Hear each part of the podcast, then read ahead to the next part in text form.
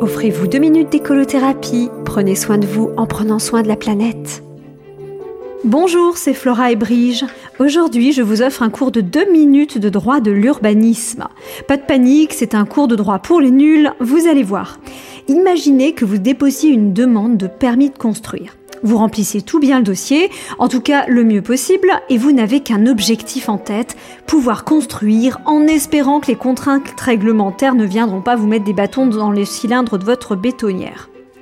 Oui, on prend l'exemple basique d'une construction en béton, ce sera plus simple pour la démonstration et les analogies qui vont suivre.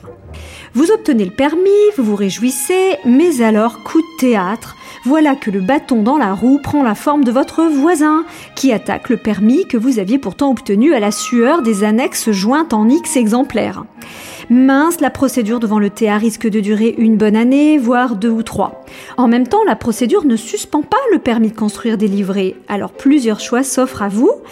Allez voir votre voyante préférée en espérant qu'elle n'aura pas perdu la boule depuis votre dernière consultation.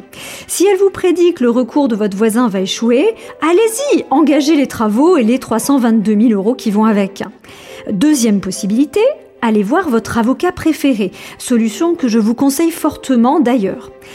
S'il vous prédit que le recours de votre voisin va échouer à coup sûr, euh, c'est soit qu'il est vraiment très fort, soit qu'il est vraiment très mauvais, soit qu'il est en lien de parenté avec votre voyante.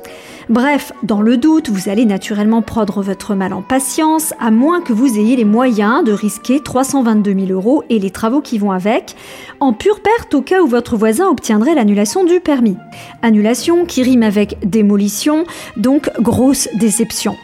Si vous prenez ce risque et perdez le procès, à votre avis, que vont vous dire vos amis? Les vrais amis, hein, pas ceux qui vous séduisent en vous disant ce que vous voulez entendre. Ils vont vous dire Mon cher ami, tu avais pris un sacré risque. Et vous de répondre euh, Que veux-tu? J'ai dépensé sans compter. Maintenant, imaginez que vous soyez dans la situation de décider de prendre ce risque pour les autres. Eh bien, c'est exactement ce qui se passe en matière de travaux publics lorsque c'est une collectivité qui engage l'argent du contribuable. Si l'autorisation d'urbanisme, la déclaration d'utilité publique, faisait l'objet d'un recours en annulation, que feriez-vous? Engageriez-vous les travaux au risque de devoir tout démolir si le recours aboutit?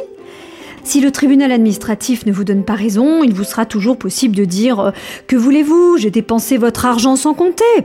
Et si ça ne marche pas, vous accuserez celui qui avait engagé le recours devant le tribunal. Après tout, c'est de sa faute si on se retrouve dans une situation dans laquelle le droit a été respecté.